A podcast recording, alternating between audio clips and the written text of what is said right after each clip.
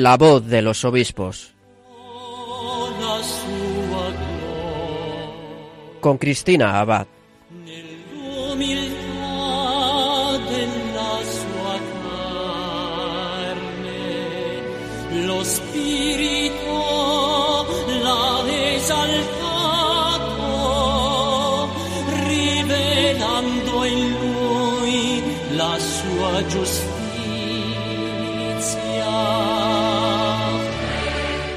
Buenas noches, queridos oyentes de Radio María. Bienvenidos un domingo más a la voz de los obispos. Un saludo de quien les habla, Cristina Abad, en este último domingo ya de julio, en el que además nos vamos a despedir por un tiempo, pero no mucho, no mucho, porque en septiembre volvemos, si Dios quiere, para escuchar pues más mensajes de nuestros obispos, conocer los testimonios de sus vidas, de sus misiones. Así que vamos a aprovechar el programa de hoy y vamos a dedicarlo también a las misiones. Estoy acordándome ahora mismo de ese artículo que ha salido publicado en Religión Confidencial de José Francisco Serrano y que decía que hay una conferencia episcopal española, entre comillas, paralela, ¿no? A la que habitualmente conocemos y denominamos, y es la que forman los españoles obispos en territorio de misión. Como recordarán, también el domingo pasado tuvimos al obispo de la diócesis de Puerto Maldonado, a la que irá el Papa, si Dios quiere, en los próximos meses, en Perú, a Monseñor David Martínez, y les anuncio que nuestro obispo de hoy también es un dominico. Es el obispo auxiliar de la diócesis de Santiago de Guatemala. Hemos celebrado hace unos días la fiesta de Santiago, ¿verdad? Y bueno, nos vamos un poquito más lejos, pero también a una archidiócesis que la tiene por patrono. Y además este obispo ha bendecido hace tan solo unas semanas las instalaciones de Radio María allí en su archidiócesis. Y en unos minutos le vamos a poder escuchar, le tendremos con nosotros.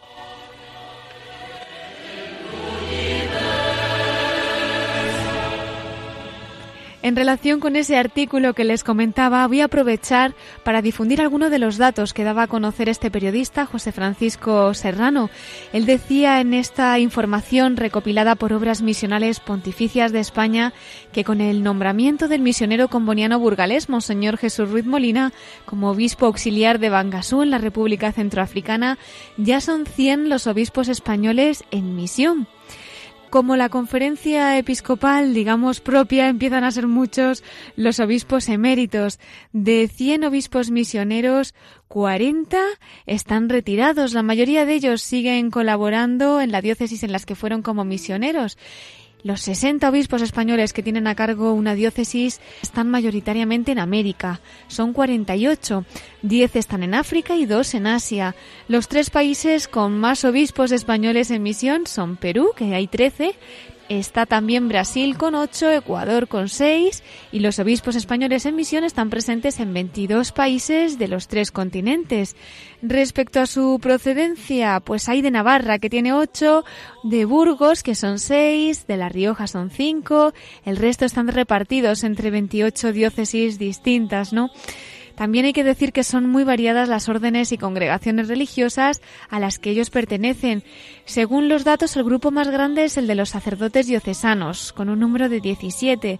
Los agustinos recoletos son los más numerosos entre estos religiosos, que son nueve, y la segunda congregación con más obispos son los combonianos, que hay cuatro.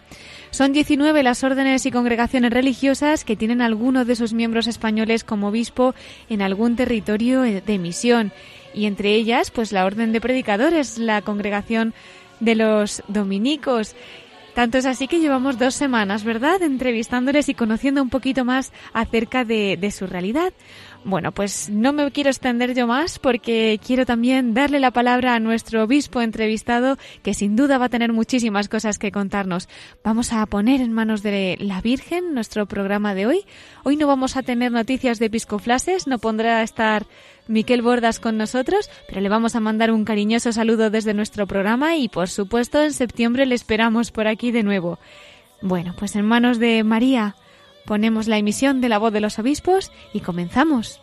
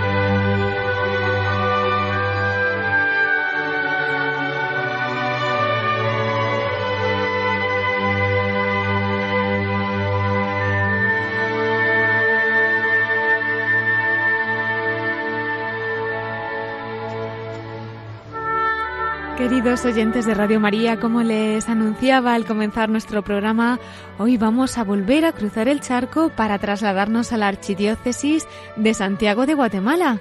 Allí nos espera otro de los obispos españoles. Él es Monseñor José Cayetano Parra Novo.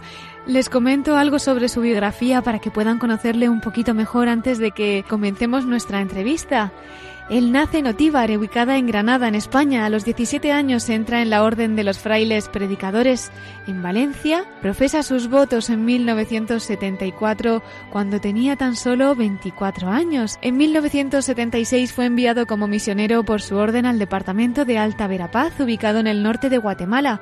Concluyó su formación básica de teología en el Instituto Teológico Salesiano de la Universidad Francisco Marroquín, en Ciudad de Guatemala, y fue ordenado sacerdote un 28 de octubre de 1979.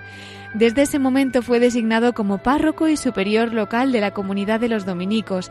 Durante los siguientes 18 años entregó su labor pastoral a los indígenas quechi, que vivían en condiciones de pobreza extrema y en medio de algunas situaciones de violencia.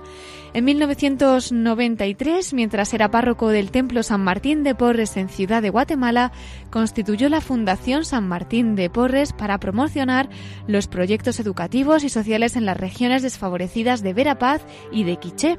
Al año siguiente obtuvo la licenciatura en Teología en el Instituto Teológico Salesiano de la Universidad Francisco Marroquín. Fue enviado a El Salvador en el año 2001 y fue párroco del Templo de Nuestra Señora del Carmen en la ciudad de Santa Ana. Un año después regresó a Guatemala y hasta el año 2012 volvió a ser párroco de la iglesia de San Martín de Porres. Después fue nombrado rector de la iglesia de San Agustín. Entre sus cargos también está el de asesor de la pastoral de la familia de la diócesis de Santiago de Guatemala y de la Conferencia Episcopal Guatemalteca, miembro del Colegio de Consultores, del Consejo Presbiteral y de la Comisión para el Diaconado Permanente de la misma archidiócesis. Bueno, pues vamos a dar la palabra a Monseñor José Parra, obispo auxiliar de Santiago de Guatemala, para que nos acerque un poquito a su realidad diocesana y nos cuente cómo están evangelizando desde su misión y, como no, algo de su vocación. Muy buenas noches, Monseñor. Muy buenas noches, buenas noches. Qué alegría tenerle en este domingo con nosotros. Es un placer, a pesar de la distancia, sentirles tan cerca. Igualmente, igualmente, los medios de comunicación nos acercan unos a otros. claro que sí, claro que sí. Hemos leído en su biografía, Monseñor, que es usted de, Granada, aunque lleva ya allí muchísimo tiempo y me imagino que también se considerará de allí. Eh, ¿Cómo nace esta llamada del Señor, este sí que algún día le llevaría hasta donde está, ¿no? A ser un gran misionero y obispo auxiliar. Eh, sí, nací en Granada, pero nunca viví en Granada, nunca viví. No llegó a vivir. En, el pueblo donde nací, no, soy hijo de migrantes. Mis papás en el año 50 emigran a, a la provincia de Gerona y allá es donde, con 40 días de haber nacido, ahí es donde yo aprendo el catalán, ¿verdad?, de, de, de, niño. Sí.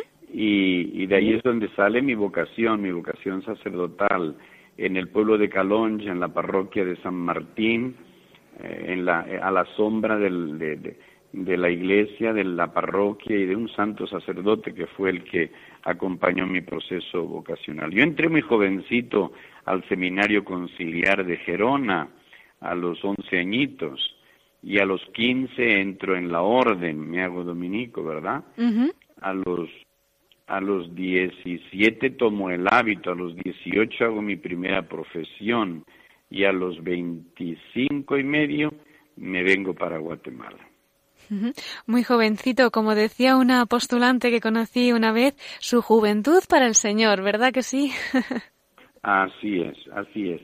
Yo puedo, yo puedo decir que mi niñez y mi juventud han sido, fueron para el Señor y mi madurez están siendo para el Señor. Bueno, toda mi vida ha sido para el Señor. y no me arrepiento. qué, qué, tesoro. Y, Monseñor, ¿hubo algún momento en especial en el que en esa llamada usted se decida dar ese paso, quizás con la congregación, con la orden de los dominicos? En fin, ¿qué fue lo que le atrajo, no, de, de esta llamada? Eh, la verdad es que desde pequeñito, desde, desde muy pequeño, siempre tuve esa ilusión de, las misiones. Lo que nunca jamás imaginé eh, yo pensaba más bien hacia el África, ¿verdad? Pero el Señor, mm, por, por eh, no circunstancias, por su providencia, porque para Dios no hay no hay casualidades, ¿verdad? Eh, me trajo aquí a Guatemala y me puso ese deseo, mejor dicho, antes me puso ese deseo de venir para acá, para Guatemala. Y ese deseo fue escuchando a unos misioneros que ya todos están fallecidos, que iban a Valencia, yo estaba entonces en el Colegio de los Dominicos de Valencia, venían a visitarnos, nos contaban sus peripecias misioneras en, en, las misiones de la Verapaz aquí en Guatemala, entre los indígenas quechíes, y al final el Señor tocó mi corazón, ahí sentí yo que el Señor me llamaba para estas tierras y lo pedí al provincial y el provincial me permitió, así que muy jovencito me vine para acá a los 25 añitos. Ya decía Santa Teresita del Niño Jesús que el Señor no podría inspirar deseos irrealizables y aquí tenemos cómo se cumple el suyo, ¿no? Pues se cumplió, sí, aquel niñito, aquel pat... bueno, aquí decimos patojos a los niños, ¿verdad? Ah, sí. Aquel patojo, aquel niño, sí, patojo le llamamos aquí a los niños. Pues aquel patojito, aquel niño, eh, pues con toda su inocencia y, y, con toda su ternura que pensaba en, en, en bautizar y en, y en catequizar y en evangelizar a los negritos del África, al final terminó pues evangelizando, fortaleciendo la fe de nuestros hermanos indígenas quechíes, que es donde yo trabajé durante mis primeros 18 años aquí en Guatemala. Cuéntenos un poquito de esa misión con esa población indígena. Una vez que llega allí, el Señor le regala ese destino. ¿Cómo fue pues el comienzo y cómo se fue desarrollando poquito a poco? Eh, fue un encuentro, un encuentro realmente mm, eh, lindo, bello. Eh, fue un, un, enamoramiento a primera vista. Eso no quiere decir, como, como en todo enamoramiento, que no hubiera dificultades y no hubiera problemas. El primero era, pues, el, el, la lengua, el, la cultura de los indígenas quechíes, eh, la ubicación distante, ¿verdad? Todavía estas, eh, en estos tiempos, de ir de aquí, de la capital allá, tardamos siete horas, siete horas de, de, de jeep, siete horas con el pick-up, con el, con el carro, ¿verdad? Madre Hasta mía, llegar a, a, la, misión de Cabón. Pero fue un encuentro, como digo, que, que me enamoró a primera vista. Eh, la, la, la, la, hospitalidad, la acogida, el cariño de los indígenas quechíes, su religiosidad me llamó la atención, ¿verdad? Me llamó la atención. Pues fue un proceso porque tuve que aprender lengua, tuve que hacer un, un proceso de inculturación, ¿verdad? Inculturización. Claro. Tuve que hacer, tuve que hacer también, tuve que hacer también un proceso de adecuamiento adecuarme, ¿verdad?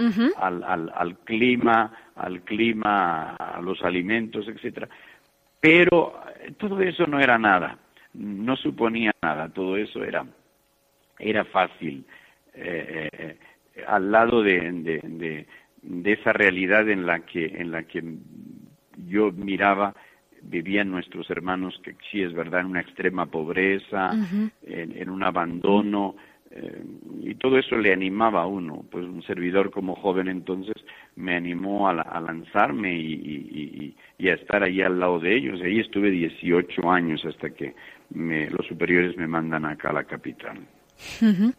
¿Y cómo recibe aquella gente la palabra del Señor? Porque me imagino que en situaciones tan duras, ¿no? Extrema pobreza, nos ha dicho, quizá que hayan conocido en las familias, pues no sé, violencia, en fin, que hayan podido vivir situaciones determinadas. ¿Cómo acogen esa esperanza, ese consuelo del Señor que, le, que les lleva a usted? Sí, eh, cuando yo llego allá, ya nuestros frailes, eh, de la antigua provincia de Aragón habían hecho un gran trabajo de evangelización, es decir, a mí me tocó ya una parte no tan difícil como les había costado a ellos. Eh, a pesar de todos, a pesar de todo me tocó vivir la violencia del enfrentamiento. Acuérdense que en Guatemala vivimos un conflicto armado durante 36 años, ¿verdad? Sí. Entonces, yo viví todo ese proceso del enfrentamiento en la Verapaz, en la Verapaz en, en, los años 18 años que estuve allá. Pero sí, la gente, la gente en medio de, la violencia, en medio de su pobreza, yo diría más que pobreza, eh, miseria, porque aquello era más que pobreza, ¿verdad? En medio de su, de su abandono en aquella miseria en, el que, en la que se vivía, en medio de aquella extrema pobreza, ¿verdad? Eh, vivía en gozo, fíjese, vivía en gozo, vivía en esperanza, vivía en, con un gran sentido de, de, fe. Mm, eh, los pobres evangelizan y yo eso lo experimenté en, mi propia vida y en mi propia carne. A mí me marcó, me marcó la vida el haber estado con los indígenas quechíes porque fueron, son y estoy seguro serán un gran pueblo, un pueblo extraordinario, muy religioso. Eh, eh, primero estuve en un valle que se llama el Valle del Polochic, en la tinta Telemán y Panzós, que por cierto en esta última población hubo una gran masacre, ¿verdad? Una gran mm. masacre de indígenas que también eso, pues, eh, desestabilizó la vida, mm. la vida y, el ritmo de, de, nuestra gente que sí. Claro. Eh, pero como digo, el, primero estuve en ese valle del Polochic, después estuve en Cabón. Eh, y en los dos lugares siempre encontré una apertura, una recepción extraordinaria a la evangelización, a la palabra de Dios, mm, al encuentro personal con Jesús, amar a Jesús, amar a la Virgen, a rezar el rosario, ¿verdad? Sí, la gente que aquí es muy piadosa, es, es gente muy abierta, muy abierta a la fe. Un testimonio para todos nosotros, que a veces cualquier pequeña dificultad ya parece que se nos viene todo encima, ¿verdad? Y, viendo pues eh, testimonios como el que nos está contando es para nosotros una inyección para, para nuestra fe. Eh, don José funda además en 1993 una, bueno, una fundación San Martín de Porres para promocionar pues los proyectos educativos, sociales en esas regiones de Verapaz y Quiché. ¿Qué nos puede contar que creo que sigue todavía presente esta fundación, ¿no? Sí, sí. Sí, eso lo realicé precisamente después, cuando dejo la Verapaz, después de 18 años de estadía por la Verapaz, regreso aquí a, acá a la capital y desde acá en una parroquia donde era una parroquia de clase media, media alta, eh, en mi corazón siempre iban los quechíes, siempre iba la, la misión de la Verapaz, siempre iba eh, conmigo esa inquietud, ¿verdad? Y entonces propuse a la gente que no nos miráramos a nosotros mismos, sino que miráramos la realidad de esta nación, eh, sobre todo en, en, sus lugares más vulnerables, más necesitados. Y desde mi experiencia, viendo tanta pobreza, viendo tanta, eh, tanto analfabetismo, tanta mortandad infantil como había, pues les propuse, lancemos, lancemos unos proyectos sociales que, que ayuden a nuestra gente a levantarse. La educación y la salud son eh, elementos primarios para el desarrollo de una persona. Y así fue como nacen las obras sociales mm, de San Martín de Porres, que después fue fundación, y que se subtitulan obras sociales Padre Papito, porque a mí todo el mundo aquí me ha conocido como Padre Papito y ahora como Monseñor Papito. Qué cariñoso, claro que sí. Pues nada, nosotros vamos a encomendar esa fundación, los frutos y a todos los que están ahora mismo allí, pues tan implicados, tan involucrados. Eh, bueno, llegamos a ese momento en el que le nombran obispo auxiliar. Yo no sé si esto habría pasado alguna vez por su cabeza o sería la mayor de las sorpresas. No, nunca, nunca, nunca. Aún ahora todavía, cuando amanezco, me pregunto, ¿es verdad que soy obispo o, todavía soy pues un, un, un, presbítero, un sacerdote de a pie? Sí, eh, no, nunca pasó, nunca pasó por mi mente, no, nunca pasó por mi mente, pero el Señor tiene, tiene sus caminos, sí, casi a los 41 años de haber llegado a Guatemala, pues el Señor, por medio del Papa Francisco, me llama a este servicio y como yo nunca le he dicho que no al Señor, siempre le he dicho que sí, en ese espíritu tan mariano del, de la anunciación también un servidor, pues le dije al Señor, aquí estoy, que se cumpla en mí tu palabra, tu voluntad, y bueno, pues a servir, a seguir sirviendo a este pueblo, eh, ahora desde la capital y desde y desde mi pues de mi servicio como obispo auxiliar. Y después de ese fiat que como María usted le, le da a Dios, ¿ha cambiado en algo? ¿Cuál es eh, la misión de un obispo auxiliar allí en Guatemala un día a día? Sabemos que las agendas están muy apretadas, pero bueno, un día cotidiano. Bueno, pues eh, como como auxiliar, pues eso, auxilio al señor arzobispo, ¿verdad? Monseñor Oscar Julio. Sí, le mandamos un saludo eh, especial. Gracias, muy amable, se lo transmitiré. pues normalmente yo me levanto a las cinco y media, eh, cinco y media, seis menos cuarto, y, y a las seis, seis y, y, cuarto, seis y media ya estoy en la capillita, en una capillita de mi casa, porque yo no vivo aquí en el arzobispado, sino que vivo en una capillita que queda a 10 minutos de aquí de la catedral, ¿verdad? eh, ahí eh, hago, hago, hago fraternidad con otro hermano dominico, ¿verdad? No somos, no somos comunidad porque no somos eh, una, pues eh, cinco o seis frailes, somos una pequeña fraternidad porque solo, solo somos dos frailes, ¿verdad?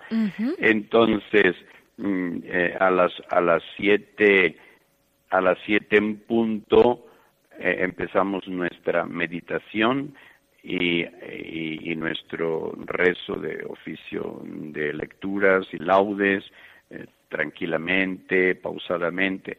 Y a las ocho vamos a, a desayunar. Después del desayuno, cepillo los dientes, me arreglo un poquito, agarro mi, mi maletín y me vengo caminando. Tardo diez minutos, vengo caminando por la calle y me vengo aquí al arzobispado. Y aquí en el arzobispado estoy desde las nueve hasta las doce, que es el rezo del ángelus, ¿verdad? Después del rezo del ángelus me voy corriendo otra vez para la rectoría y allá celebro misa a las doce y cuarto, doce y veinte, celebro la misa y después de la misa tengo el almuerzo, voy terminando como a la una la misa, almuerzo y después del almuerzo hago una pequeña siesta si puedo, un pequeño descanso y después por la tarde si tengo que visitar parroquias o tengo que tengo alguna reunión fuera aquí del arzobispado, pues la realizo, ¿verdad? Normalmente es mm, atender atender parroquias, visitar parroquias, eh, visitar a algunas comunidades, algunas instituciones, etcétera, ¿verdad? Si no tuviera eso, entonces en la rectoría lo que hago es atender cosas de, esa capillita, ¿verdad? De esa iglesia de San Agustín.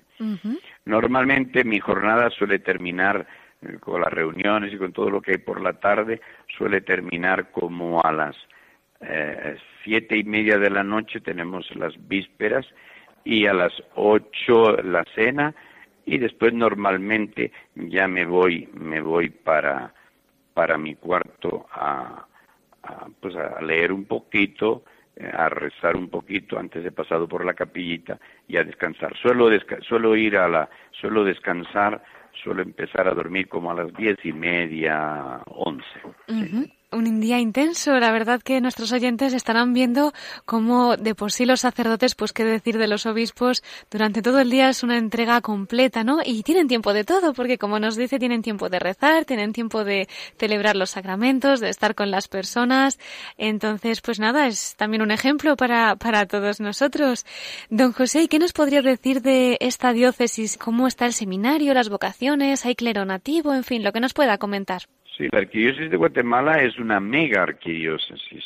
Eh, miren, eh, más o menos están, ahora se está haciendo un censo, un censo nacional, pero eh, calculamos que, eh, según las estadísticas, en la arquidiócesis de Guatemala tenemos cinco millones y medio de personas. Fíjense, una arquidiócesis mm. con cinco millones y medio de personas con, un arzobispo, con un arzobispo y dos obispos auxiliares, pero yo digo que esos dos obispos auxiliares somos medio obispo porque uno está terminando ahora ya, ya va camino de 75 y yo que voy empezando, o sea que formamos medio obispo, o sea que cinco millones y medio de personas con un arzobispo y dos auxiliares en las condiciones de uno que está empezando, un servidor, y mi hermano mayor que está terminando, Monseñor Raúl, sí es un gran reto. Por eso la diócesis se dividió en seis vicarías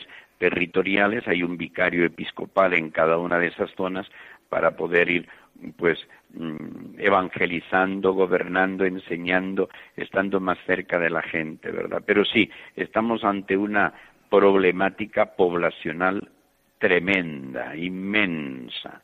Pero bueno, damos respuesta.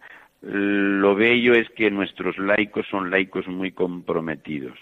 La Iglesia de Guatemala tiene yo eso ya lo experimenté en la Verapaz entre los indígenas, ¿verdad? Hmm. Tenía ahí un montón de catequistas y eh, aquí en la capital es exactamente igual. Es decir, los laicos tienen un papel preponderante, importante y de, evangelización y de, y, de, y de un apostolado, yo diría, paulino, ¿verdad? Enamorados de Cristo y anunciar a Cristo, sí tremendo. Qué bonito. Precioso, lindo, lindo. Y yo creo que eso es lo que nos salva, pero claro, sí, mm, la arquidiócesis de Guatemala tiene grandes retos, tiene grandes retos. Eh, tenemos seminaristas también, sí. Gracias a Dios, acá es distinto a España. En España había vocaciones y penosamente ahora hay pocas. Aquí no había y ahora hay bastantes. Y hemos de hacer ese acompañamiento. Yo estuve antes de ayer estuve visitando a los filósofos de, de aquí de la arquidiócesis, que entre primero, segundo y tercero son como unos setenta o así, ¿verdad? Y, vi jóvenes ilusionados, ilusionados con, con, con llegar un día a ser sacerdotes, a, a, con llegar un día a pastorear, al pueblo, a estar al frente de las parroquias, a llevar a la gente adelante, evangelizar, mm, gente preocupada también, eh, seminaristas ya preocupados por la situación pues de, pobreza, de, de, dolor y de sufrimiento que a veces también vive nuestro pueblo. Y en el seminario mayor tenemos también otro grupo otro grupo numeroso, ¿verdad? Es decir, en total los seminaristas serán como unos, en, el, en, el, en la arquidiócesis serán, vendrán a ser como unos 100 seminaristas. 100 seminaristas. quizá como, como unos 100 seminaristas tendrá. No llegamos quizá, pero Qué como bendición. unos 100 seminaristas, sí, sí como mm. unos 100 seminaristas. Hay que pedir que sean perseverantes, ¿verdad? Claro que sí, claro que, sí. Que sean perseverantes. Les encomendamos que sean unos santos sacerdotes. Me imagino que será. Así es, así es. Me imagino que será muy gratificante, ¿no? Ver cómo esa semilla de los primeros misioneros en su día, entre los que también estarían los dominicos, pues cómo ha ido fructificando, ¿no? Hasta formar esos ramilletes de vocaciones que nos está comentando. Sí, la evangelización que se da en, en hace 500 años, ¿verdad? Con la conquista y evangelización, deja una semilla extraordinaria en el pueblo guatemalteco como todo el pueblo latinoamericano, ¿verdad? Los dominicos tuvieron un gran papel, un gran papel, un gran papel. Aquí en Guatemala los dominicos y franciscanos fueron los que empiezan, franciscanos y dominicos son los que empiezan la tarea evangelizadora, después se les añaden los mercedarios y, y después vienen las demás órdenes, el, y congregaciones, ¿verdad? Los jesuitas, etcétera. Eh, pero en la, en la primera, en la primera época, en la primera etapa, sí fueron franciscanos y dominicos los que marcan, marcan y abren camino. Grandes misioneros que construyeron iglesias, que, que dejaron la semilla de, del Evangelio de Jesús en el corazón de la gente, que incluso hacen un esfuerzo, estoy hablando de hace 500 años, hacen un esfuerzo por hablar las lenguas, por traducir la palabra de Dios, en verdad, y el catecismo a, a las distintas lenguas. Guatemala tiene 23 grupos étnicos y consiguientemente 23 mm. lenguas distintas, imagínese usted. Dios mío. Qué, relajo tenemos aquí, ¿verdad? sí. bueno, pero lo lindo es que, la mayoría de, ellos hablan también castellano, la mayoría, no todos, porque tenemos mucha gente todavía que no entiende el castellano, ¿verdad? Claro. Pero, pero sí, eh, la Iglesia, por medio de, de los frailes, franciscanos, dominicos, mercedarios, pues con los jesuitas y otras congregaciones fueron haciendo en la primera etapa un, gran proceso de y una gran tarea de evangelización. Y estamos recogiendo los frutos, porque hoy, gracias a Dios, la Iglesia de Guatemala eh, está teniendo ya bastantes vocaciones y propias, ¿verdad? Y, y hay muchas diócesis que hay también ya bastantes vocaciones indígenas, sacerdotes indígenas. Lo que nos falta es un obispo indígena, ¿verdad? Que todavía no tenemos un obispo Claro, ya indígena. llegará, ¿verdad? Pero, Repemos. pero hay, hay, hay que pedir, pidan al Señor para que el próximo ya sea ya sea un, un indígena, la próxima elección episcopal sea un indígena, ¿verdad? Pediremos. Pero sí, eh, Guatemala, Guatemala es una iglesia que ha ido, ha ido haciendo un proceso muy bello, muy bonito, ¿verdad? Muy bello, muy lindo. Mm, eh, se nota que, que aquella primera evangelización cayó en buena tierra, en tierra abonada, en tierra fértil, no cayó en piedra, no cayó entre espinos, no, no cayó en, en piedra abonada, porque vemos una iglesia viva, una iglesia viva, una iglesia además con bastante espíritu lai- laical, es decir, los laicos tienen mucho espíritu eclesial y de colaboración con los sacerdotes, ¿verdad?, para hacer esta tarea. Ujú. Qué bendición. Bueno, y en esta evangelización creo que también ha llegado mm, la Virgen con Radio María, porque me comentaba que hacía muy poquito usted mismo había bendecido las nuevas instalaciones, los nuevos equipos, ¿no? ¿Qué nos puede comentar? Sí, hace, hace dos, hace dos semanas fui a bendecir el nuevo equipo de Radio María, que una parte fue donación, donación y otra parte pues lo ha aportado Radio María de aquí de Guatemala, ¿verdad? Sí, eh, bueno, María tiene un papel importantísimo en Guatemala. Piense que la patrona de Guatemala es la Virgen del Rosario. Los dominicos tienen una basílica, tenemos una basílica aquí en la ciudad con una imagen colonial bellísima de plata, preciosa, que la gente le tiene mucha devoción. El mes de octubre pasa ahí un millón y medio de personas a venerar, a besar la imagen de la Virgen, ¿verdad? Qué maravilla. Todo el mes del Rosario es un mes de una devoción, de un estallido de devoción impresionante. Sí, María tiene, tiene un lugar muy especial también en todo el proceso de, de- de- de evangelización y lo tiene hoy en nuestra iglesia actual, ¿verdad? El rezo luego. del Rosario, la devoción, la devoción a la Virgen María no es un apéndice en la espiritualidad del guatemalteco, es una parte importante, importante, es una parte muy importante. No hay parroquia que no haya rezo del Rosario, no hay familia que no rece el Rosario. La mayoría de las familias tienen su rezo del Rosario, ¿verdad? Pues las familias eh, que son católicas y que, y que participan en la iglesia. O sea que hay, hay una devoción muy grande a la Virgen María. No puede ser menos, ¿verdad? No puede María ser es menos. nuestra madre, es madre de Dios, es madre nuestra. Y nosotros tenemos que responder a ese amor. Desde luego que sí. Pues don José, precisamente Yo- para... Sí, dígame, dígame.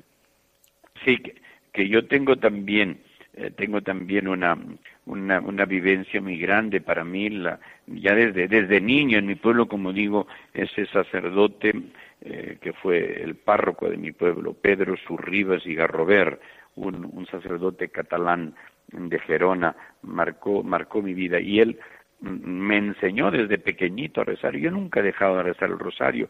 Escribí un librito hace unos años, en mis 25, en 25 aniversario de ordenación episcopal, eh, perdón, presbiteral, eh, y a los 25 años de mi ordenación presbiteral escribí un librito que se titula 25 años, 25 vivencias. Y un capítulo se titula, se titula El Rosario de ayer y de hoy. Qué bonito. Y yo explico ahí cómo desde que me enseñaron a rezar el rosario, nunca he dejado de rezar el rosario.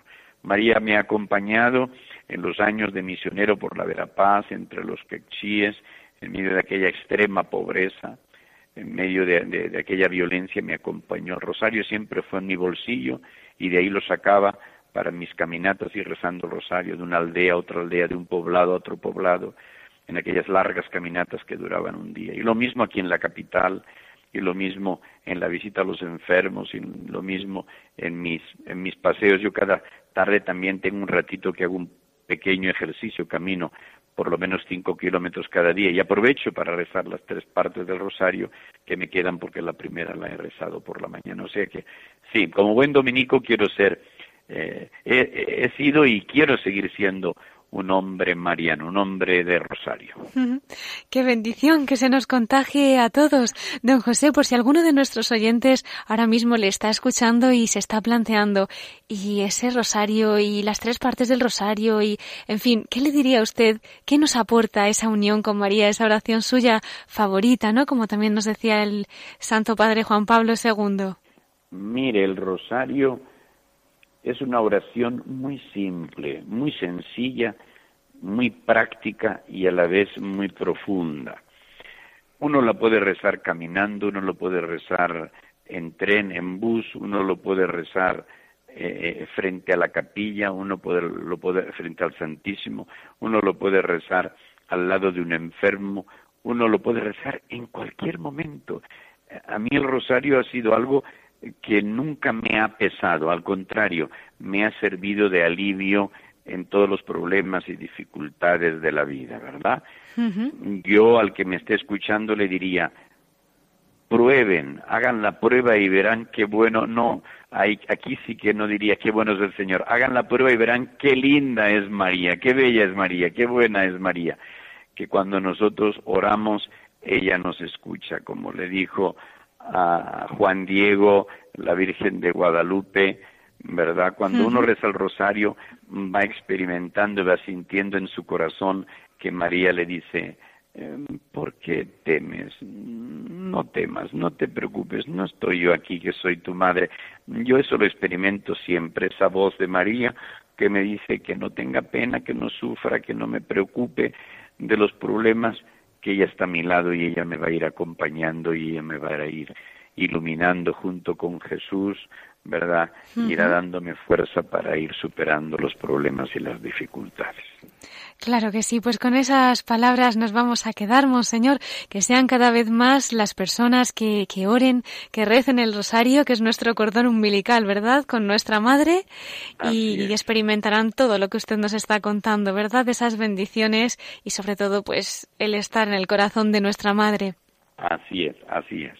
Así es que todo el mundo se anime a rezar el rosario, que el rosario es una oración y eh, después que el Papa nos puso el cuarto, el cuarto, ¿verdad? Pues teníamos gozo, dolor y gloria y ahora tenemos gozo, luz, dolor y gloria. Que nos animemos a rezar las cuatro partes del rosario y eso también nos va a ayudar. Pues yo sé que mucha gente no va a poder, pero por lo menos una sí podemos todos, una parte del rosario rezar cada día. Claro que sí. Pues, Monseñor, con María terminamos. Si quiere comentar alguna vivencia especial que haya tenido aún más en el corazón de, la Virgen para concluir ya nuestra entrevista, pues somos todo oídos. Bueno, decirles que cuando me eligieron obispo, eh, fui para fui para México, hice un viaje a México a, a comprar algunas cositas que necesitaba para mi ordenación episcopal y tuve la suerte de que unos amigos me llevaron me llevaron al santuario de la Virgen de Guadalupe y tuve el privilegio de que uno de los rectores de la de la basílica me subieron a donde está eh, el cuadro de la Virgen, ¿verdad? Eh, el cuadro de la Virgen. Y allí donde estuvo el Papa Francisco no hace mucho con frente al cuadro en silencio, en una contemplación eh, extraordinaria, ahí pude estar yo. Y, el rector de la basílica me dijo, mire, monseñor, voy a hacer una oración para que su episcopado esté bajo el manto de María. Qué bonito. Y, y, yo sentí algo extraordinario porque no lo había pensado, no, no pasó por mi mente que yo iba a poder estar ahí debajo del cuadro de la Virgen de Guadalupe y ahí bajo el cuadro pues pusimos mi, mi ministerio episcopal debajo del manto de la Virgen de Guadalupe. Y el día antes de mi ordenación episcopal me fui a confesar eh, con un hermano dominico a la Basílica del Rosario aquí en Guatemala y lo mismo, subí al camarín y ahí arrodillado recé el rosario y puse mi episcopado bajo el manto maternal de la Virgen del Rosario. Es decir, si la Virgen me ha acompañado siempre, ahora no es menos. La Virgen va a mi lado y yo la he experimentado siempre, siempre, siempre, siempre. He experimentado su amor maternal, su cercanía, su compañía, su protección, su ánimo, ¿verdad?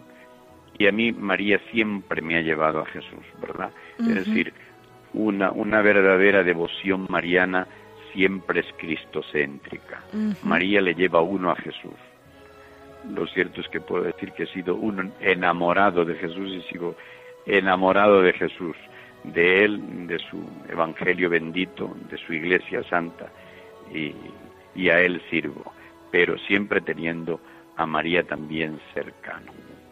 Da gloria escucharle, monseñor. Pues que podamos, como usted también nosotros, vivir bajo el manto de la Virgen y bueno, pues todas las intenciones, todo lo que hoy nos ha comentado, esperemos que también nuestros oyentes lo lleven en el corazón para poder orar, para poder unirse también a su archidiócesis y bueno, pues ya sabe que en Radio María, también en España, tiene aquí su casa y que en nuestro programa y nuestros micros pues siempre tendrá aquí un, un lugar. Muchas gracias a todos ustedes y les animo a que a que Radio María sigue siendo, siga siendo esa voz que anuncia a Jesucristo bendito, que anuncia a su Madre Santa, ¿verdad? Que anuncia la palabra de Dios, eh, un medio extraordinario de evangelización para que Cristo sea amado, sea conocido, sea servido, sea seguido por miles, millones de hombres a lo largo y ancho de todo el mundo, por millones de hombres. Qué lindo que, que Radio María siga siendo esa tarea de evangelización, ¿verdad? De evangelización y de promoción humana también, ¿verdad? Eh, y qué lindo que pueda hacer lo que el Papa Francisco nos pide, ir a las periferias existenciales y a las periferias reales, porque la radio, acuérdese que llega hasta los eh, eh, rincones más alejados, ¿verdad? Cuando yo corría por las montañas de la Verapaz evangelizando entre los quechíes, me llamaba la atención que muchas veces tenían pequeños radios, ¿verdad? Donde escuchaban la radio de la diócesis, que era una radio en Quechí, radio Tesulutlán, ¿verdad? Y me llamaba la atención porque en cualquier esquina y, y, alejados en aquellas selvas y montañas, siempre miraba a los indígenas escuchando la radio, ¿verdad? Escuchando la radio y escuchando las noticias, escuchando la evangelización que se hacía por medio de radio diocesana, de, la radio de la diócesis, de la, de la, de la iglesia. Entonces sé que la radio, y Radio María lo hace muy bien porque llega a todo el mundo, ¿verdad? Hace esa, esa tarea evangelizadora. No se desanimen, sigan siempre adelante, sigan siempre adelante. Y el Señor y la Virgen los acompañarán. Yo también los acompaño con mi oración. Muchísimas gracias, pues a sus oraciones nos acogemos y si nos quiere mandar una bendición para terminar, se lo agradecemos. Pues claro que sí, mijita.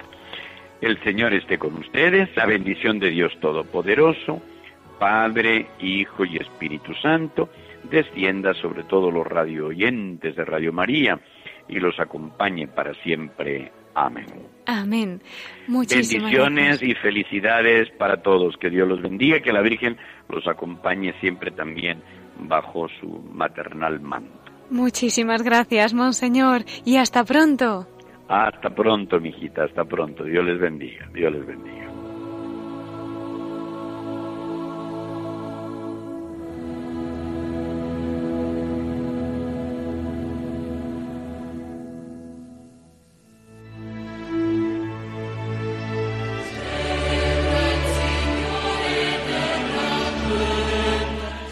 Querida familia de Radio María, ahora sí, llegamos al final de nuestro programa y ya nos despedimos hasta el próximo mes de septiembre.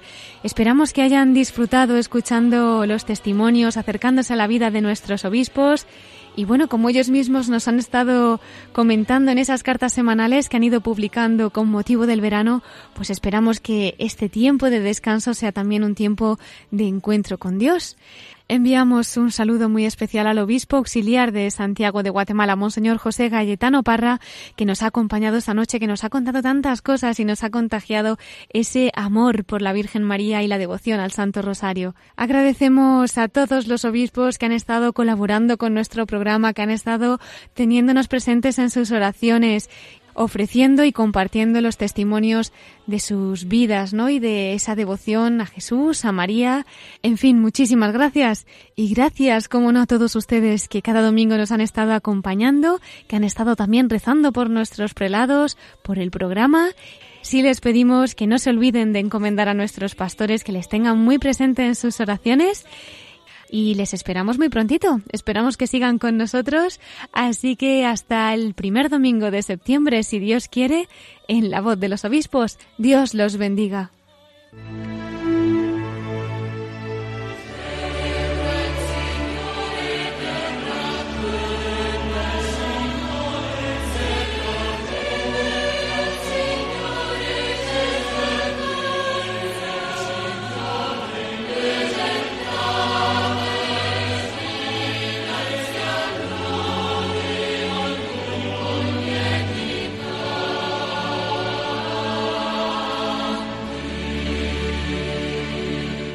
Han escuchado la voz de los obispos con Cristina Abad.